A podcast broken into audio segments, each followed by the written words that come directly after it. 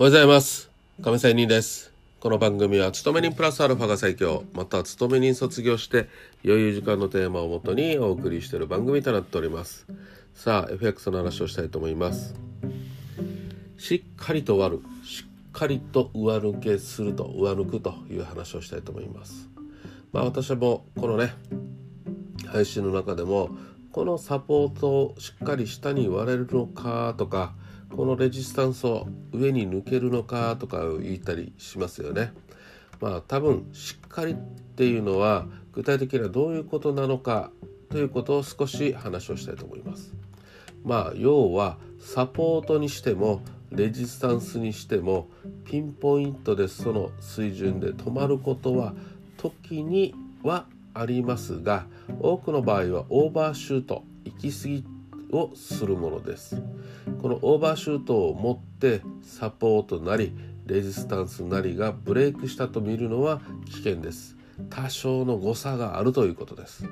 なぜなら単にサポートの下にあるロングのロスカットオーダーとかレジスタンスの上にあるショートのロスカットをつけつけに行ったためにオーバーシュートをしてその後買い戻してしまう可能性が高いからです。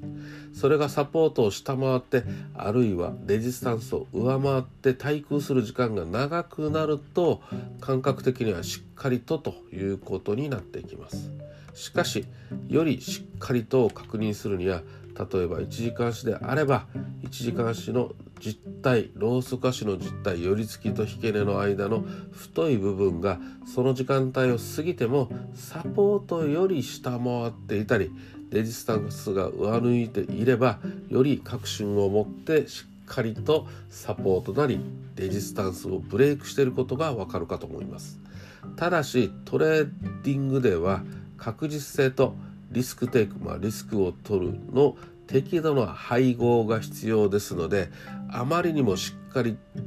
ということにこだわりすぎると確実性にウェイトを置きすぎてしまってポジションを持てなくなったりエントリーが遅れたりしますのである程度のアバウトまあ大体の大雑把さって言った方がいいですね。それが必要かと思います。まあその辺りがトレーディングの難しさだと言えます。ということで今日はしっかりと割るしっかりと上抜く、まあ、抵抗線という話をしてみました。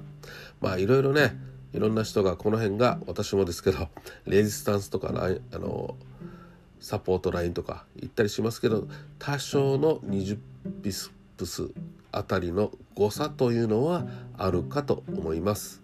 それでは今日も良い一日を。See you!